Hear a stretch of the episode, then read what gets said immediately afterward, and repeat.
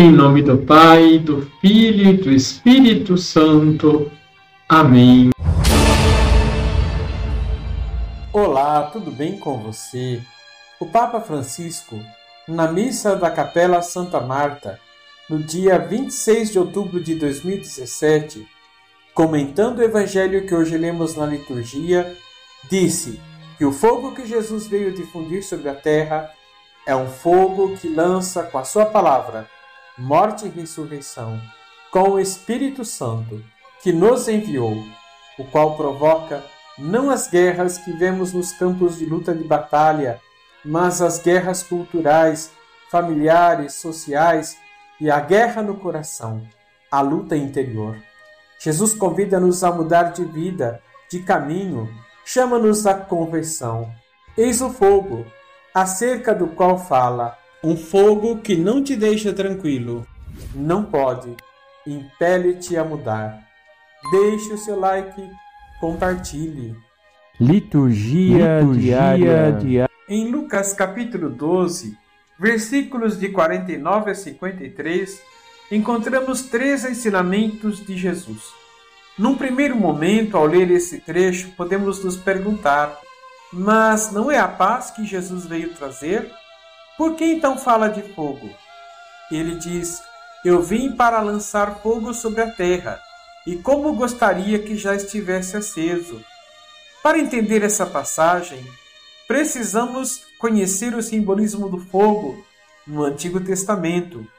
Nas imagens do Antigo Testamento, o fogo é um símbolo da presença poderosa de Deus.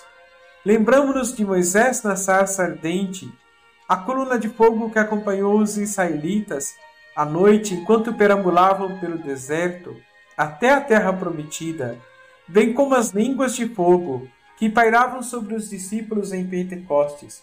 No segundo momento, Jesus expressa o desejo de que o seu batismo se realize.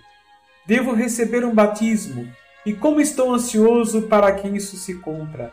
Batismo aqui, batismo aqui, significa o seu terrível sofrimento e morte de cruz, através do qual seremos salvos.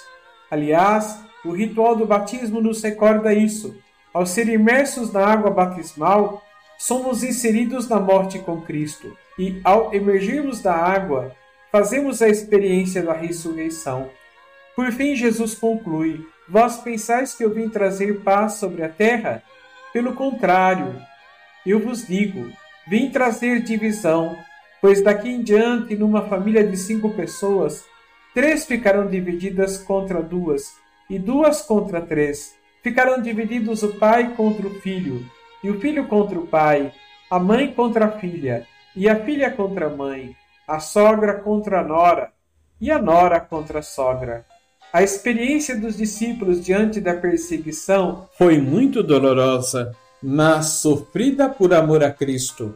A família humana, sem perder o seu valor na ordem da fé, deu lugar à nova família constituída por Cristo e que deve ter como alicerce o amor, o comprometimento com a vida e com a justiça.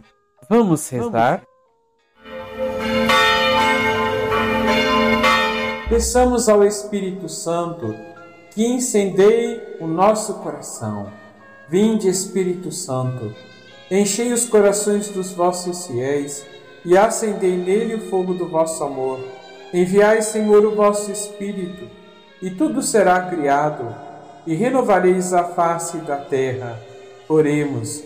Ó Deus, que instruíste os corações dos vossos fiéis com a luz do Espírito Santo, fazei que apreciemos retamente todas as coisas segundo o mesmo Espírito, e gozemos sempre de Sua consolação.